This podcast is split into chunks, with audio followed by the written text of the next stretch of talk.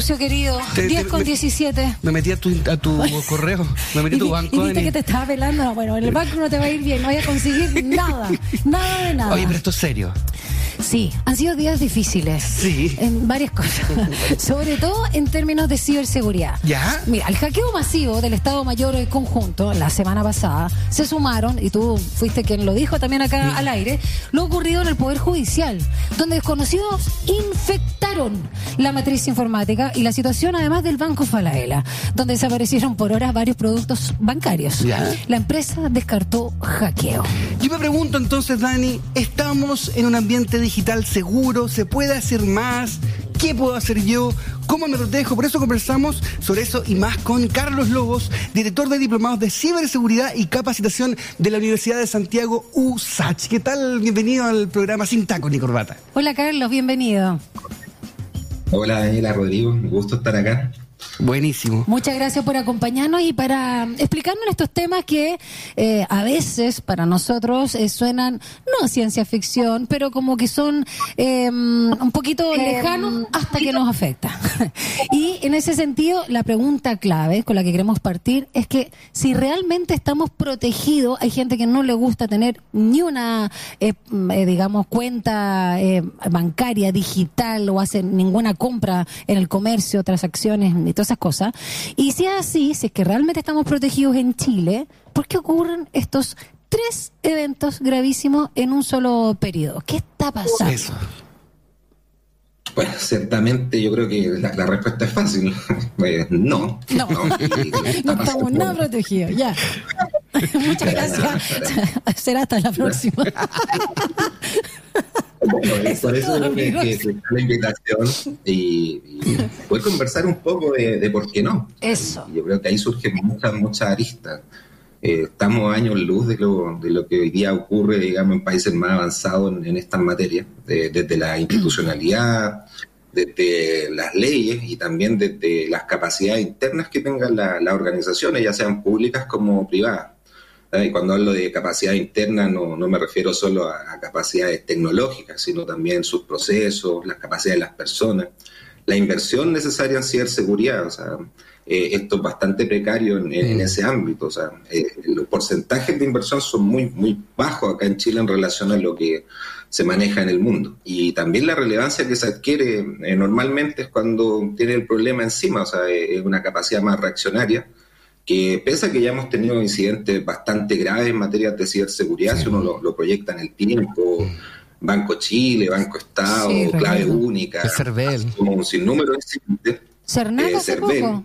Y el Cernac también, ¿no? CERNAC también Sí. hace no mucho. Exacto. Y, uno conociendo un poco la, la realidad internacional de que esto en verdad no tiene mucho miramiento, que ataca cualquier tipo de industria y, y sobre todo que infraestructura que es bastante crítica del país, eh, por ejemplo, a nivel gubernamental, a nivel de salud, el mismo sistema financiero, que, que al final del día uno, no- uno no lo dimensiona, pero es bastante caótico en la estabilidad del país que un buen porcentaje de la población, por ejemplo, no puede acceder a los recursos que tiene, su tarjeta de crédito, no ocuparlos. Imagínense lo caótico que, que ustedes dos no puedan ocupar sus tarjetas de crédito, no sé, una semana, Claro. sus cuentas corrientes. Eh, Eso afecta a la seguridad del país. Y eso hay que entenderlo. Hay, hay procesos que se han ido desarrollando, actividades a nivel gubernamental, pero son bastante lentos y, y los tiempos y, y lo que está ocurriendo nos invita a ponerle mucha más, más pila a esa actividad y que se vayan eh, materializando en cosas concretas. Profesor Lobos, y esto para entender un poco, ahí yo me quedé en la serie, no sé, Mr. Robot, no sé, como que me, me paso película igual. Esta gente que, que ataca, ¿lo hace por encargo? ¿Lo hace para demostrar sus habilidades? ¿Hay, hay un plan? ¿Qué- ¿Cómo, ¿Cómo ocurre eso? ¿Cómo se configura? Una conspiración. ¿O eso es, es caso a caso? Bueno, muy buena pregunta. Yo, yo creo que hay que despejar el mito de que es una persona en un computador que, que te está atacando. ¿no? Son grupos totalmente organizados, eh, grupos de ciberdelincuentes, son bandas, eh, grupos financiados por estados también, que, que eso ocurre mucho. Ahí, ahí igual uno a veces se puede poner como en la época de la Guerra Fría, dice que, que todos los ciberdelincuentes están como en el sector eh, de China, Rusia, pero también hay actividades de espionaje en otros tipos de países. Entonces son bandas totalmente organizadas que tienen financiamiento, es bastante lucrativo también el negocio. Y si uno lo lleva a escalas menores también, eh, acá en el mismo Chile han existido bandas de delincuentes que uno puede decir son, son bastante precarias, pero son bastante efectivos los métodos que ocupan de, de fraude. Y yo creo que a un nivel más bajo aún, las mismas bandas que operan desde las cárceles con el, robo de, WhatsApp, por ejemplo, los fraudes electrónicos que hay. Entonces es una cuestión a toda dimensión, pero eh, por ejemplo lo, lo, que está ocurriendo hoy en día son bandas totalmente organizadas y, que eh, lucran desde eh, el cibercrimen. Claro, perdón, Dani, debe, haber como un, panorama eh, largo, como pasa en la vida misma, desde el mechero hasta el ladrón de, cuello y corbata, lo mismo pasa en la ciberseguridad. Ahora. el, el, ámbito. disculpa. No, solo agregar. Es que el ámbito de. Estamos con delay, perdón. No, no. Dale, Daniel. no, usted, usted hable, usted hable, por favor.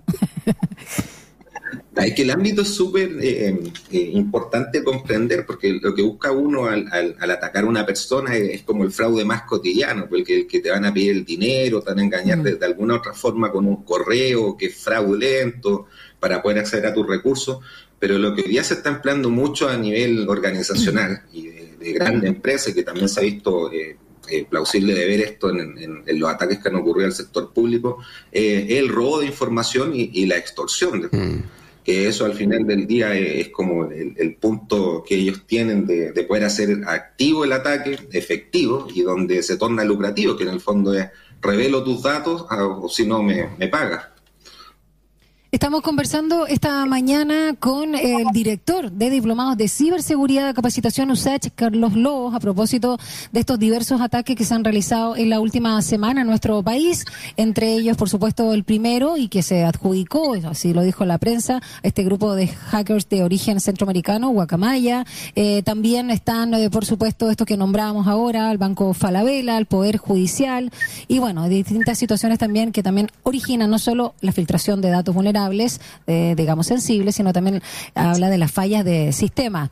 Quiero preguntarle también a propósito de que mañana, jueves 29, eh, en el Senado se va a realizar una sesión para inaugurar, por un lado, el mes nacional de la ciberseguridad, eh, se va a hablar ¿no? de esta legislación relativa al convenio de Budapest, ver experiencias internacionales, materias de ciberdelito y esta ley marco sobre mm, ciberseguridad, ¿no? donde la Comisión de Defensa va a votar en general. ¿Cómo estamos? Lo decía algo al inicio, ¿qué es lo que falta? ¿Cuáles son los componentes que tienen que estar eh, presentes para tener una protección real y no solo en la teoría o en el papel en nuestro país?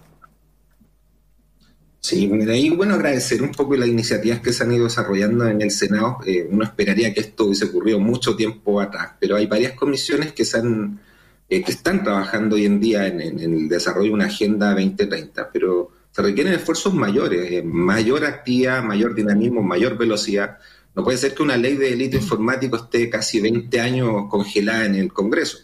Y eso es lo que está ocurriendo. Entonces, eh, lo que se requiere es poner la, la celeridad necesaria y que hoy día es la contingencia misma mm. a todos los trámites eh, parlamentarios que hoy día se están desarrollando en torno a esa ley y generar la institucionalidad necesaria. Eh, un proyecto que es crítico, el proyecto ley de, infraestructuras críticas eh, y operadores esenciales, donde ahí va, a establecerse un marco de referencia muy importante en torno a la, ciberseguridad. Y el otro ámbito es la, institucionalidad necesaria. Día tenemos un C7 de gobierno que, con el, poco nivel de presupuesto que tiene, que es escasísimo, hace lo que puede y, rinde de, acuerdo a lo que es capaz de hacer, pero se necesita una institucionalidad mucho más fuerte a nivel gubernamental y también a nivel privado, que regule todos eh, los ámbitos de, ciberseguridad.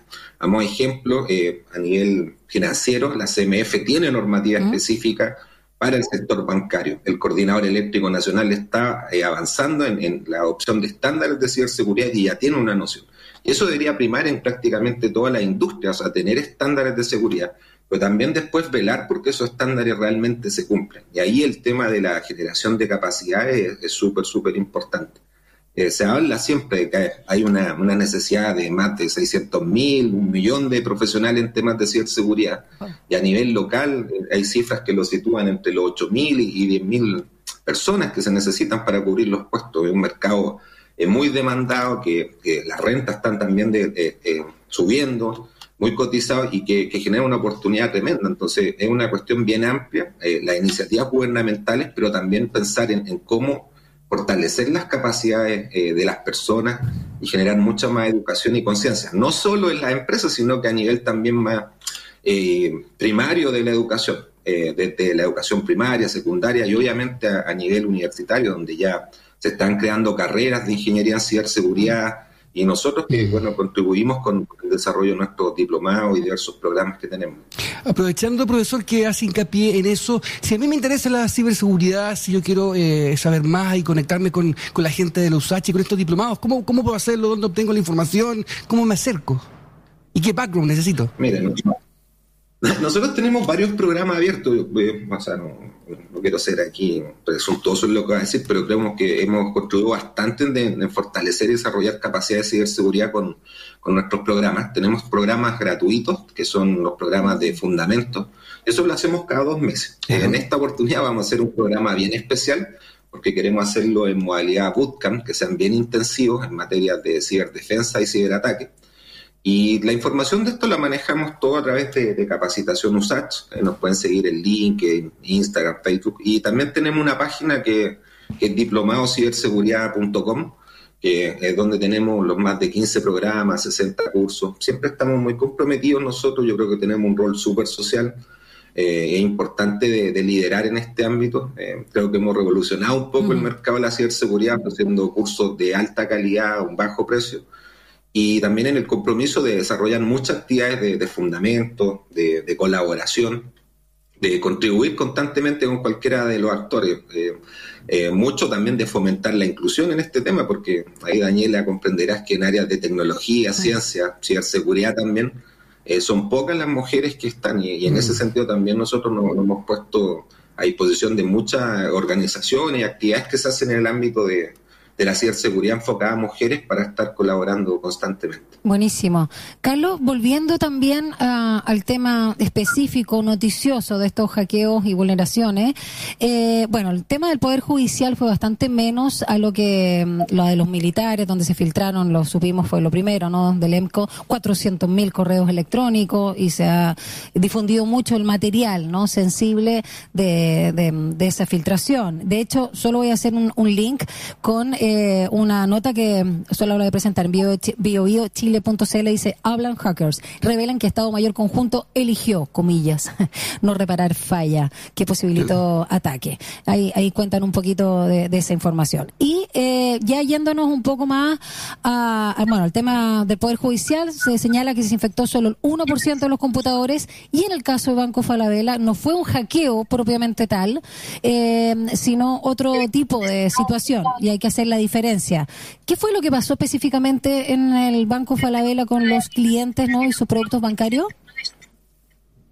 Yo, creo que hay que ser súper consciente del rol que tienen las tecnologías en las organizaciones. Y que falla en las tecnologías obviamente generan grandes problemas en lo que espera el, cliente o el, ciudadano, ¿no? ya sea desde el funcionamiento, la, la, pérdida de datos sensibles, y en el caso gubernamental, la, pérdida de información mm. extremadamente confidencial de las operaciones conjuntas que ve el, Estado Mayor conjunto, ahí valga la redundancia a nivel militar. Entonces, hay diferentes contextos y igual hay de, de, de responsabilidad, de definiciones que uno, uno tiene que considerar. Entonces, eh, el, nivel de las tecnologías es un tema sumamente relevante. Eh, entender que la, operación correcta de las tecnologías es una parte importante, pero entender también que la, protección y, tener los mecanismos adecuados es, también relevante. Acá estamos hablando de cosas que, podrían parecer como imperdonables, uno si, si quisiera ser súper lapidario, como tener equipamiento muy obsoleto, muy obsoleto, que no ah. tiene soporte hoy en día por, las marcas. ¿Qué quiere decir eso? Que si hay nuevos errores, nuevas vulnerabilidades, eh, no las van a corregir porque ya no, existe ese soporte, por tanto queda uno extremadamente vulnerable. Eh, también tener, eh, y ahí cuando se habla de, que tomó la decisión de no hacerlo, yo creo que ustedes lo han visto en sus computadores cuando les dicen actualice su equipo, ¿no? no? El no actualizarlo implica que tú estás vulnerable de alguna manera. Y cuando se dice de, que se tomó la decisión de no hacerlo es porque realmente eso, eh, bastaba con decir actualicemos el servidor de correo, actualicemos nuestro eh, sistema operativo para poder evitar esos problemas. Ahí me, me, tomo un poco lo que estaba escuchando antes de Daddy Yankee. La, actualización tiene que ser rápido, así es pena que rápido. Si sale un parche, tienes que hacerlo y, actualizarlo a la brevedad. Y, esos son procesos, actividades, capacidades tienen que tener todas las organizaciones, son como puntos mínimos de seguridad que hoy día eh, debe considerar. Entonces, eh, la separación yo diría que es bien importante. Hay un tema de responsabilidades mm. a nivel de ciberseguridad, y lo otro son responsabilidades a nivel más tecnológico, lo de Falabella, porque eh, al parecer y por toda la información que, se ha publicado obedece más a eso que, a un contexto de ciberataque. Y con último punto, pero que igual es enfrentar también estos problemas con la eh, debida seriedad. Eh, tienen que hacerse procesos de peritaje detrás para eh, poder evidenciar realmente qué sucedió. Y palabras lamentables de, de una autoridad del Poder Judicial, como decir, bueno, eh, esto es un problema complejo, es muy difícil de seguir, yo creo que, no deberíamos escuchar nunca más, yo creo que al contrario, pese a que es complejo, eh, tenemos que tener esas capacidades para poder determinar realmente qué pasó y si realmente hay responsabilidades penales detrás y poder seguirlas. Sí, para cerrar, profesor Lobos, eh, los mitos uno en, casa, ¿qué puede hacer para protegerse uno? Eh, no sé, este, este ese mito como ponerle un scotch a la cámara del computador, ¿sirve, no sirve? Eh, Pero eso por la privacidad, ¿no? más personal. No, lo sé. no sé, yo tampoco. ¿Te, pueden, te pueden ver teclando tu clave? ¿Mm? Sí, sí. Pero es que el día de hoy uno si considera todos los elementos que ocupa, que ocupa que están conectados tecnológicamente a través de redes, sea, el teléfono es como lo, más visible, ¿no? Pero desde aspiradora, eh, luces, refrigeradores, cámaras, ¿no? Entonces, hay cuestiones como base, o sea, yo digo, un poco, para, para que no le ocurra lo elenco, mantener su software siempre actualizado. Eso es como... Otro, tener buen recuerdo de sus contraseñas como mínimo, ¿no? no compartirlas, no anotarlas, que sean complejas, porque eso facilita obviamente eh, la exposición. Y una cuestión que yo recomiendo bastante a nivel cotidiano es el, incorporar un doble factor de autentificación en sus diferentes cuentas tecnológicas. Por ejemplo, a nivel WhatsApp, correo, que es bastante sencillo, que en el fondo te evita ya muchos problemas. ¿Se hace en configuración? Sí, configuración nada más. Sí. Eso es otra clave. En el fondo, es como lo que, o sea, en, el banco uno como que opera conforme que haya otra clave más, que uno tenga que colocar su tarjeta coordenada o lo que te llega el token, ¿no? Eh, y es lo mismo que debería ocurrir con tus cuentas personales, o sea, tu WhatsApp, por ejemplo, tu correo, tus redes sociales, por ejemplo. Muchos influencers se han visto afectados por la pérdida de, de, redes sociales también. El para ellos es tremendo, ¿no? Perden millones de seguidores. Y son cuestiones que son eh, muy triviales que uno debería considerar. Buena clave, doble factor de autentificación y estar constantemente actualizando ese equipo. Y lo último, yo creo que siempre dudar, eh, comprender. Yo creo que Daniela con Rodrigo se, se, manejan en comunicaciones coloquiales y conocen más o menos el ah. lenguaje, pero si Daniela le dice, Rodrigo, préstame un millón de pesos que me pasó algo, no sé si dudará o no, no sé si está dentro de lo coloquial de usted, pero no, no, siempre este tipo de cosas. Eh, sí, claro. Así que. ¿Ya nos pasó ya? Sí, claro. Ya me depositó. me equivoqué. Oye, muchas gracias, profesor Carlos gracias. Lobos, director del Diplomado de Ciberseguridad y Capacitación USAC. Yo a veces temo que Siri o Alexa me ataquen en algún momento, así que voy a seguir los consejos del profesor Gracias. Un abrazo. Gracias, Carlos Lobos. Bueno, agradecemos mucho el espacio. Muchas gracias. Que esté muy bien. Chao. Qué importante.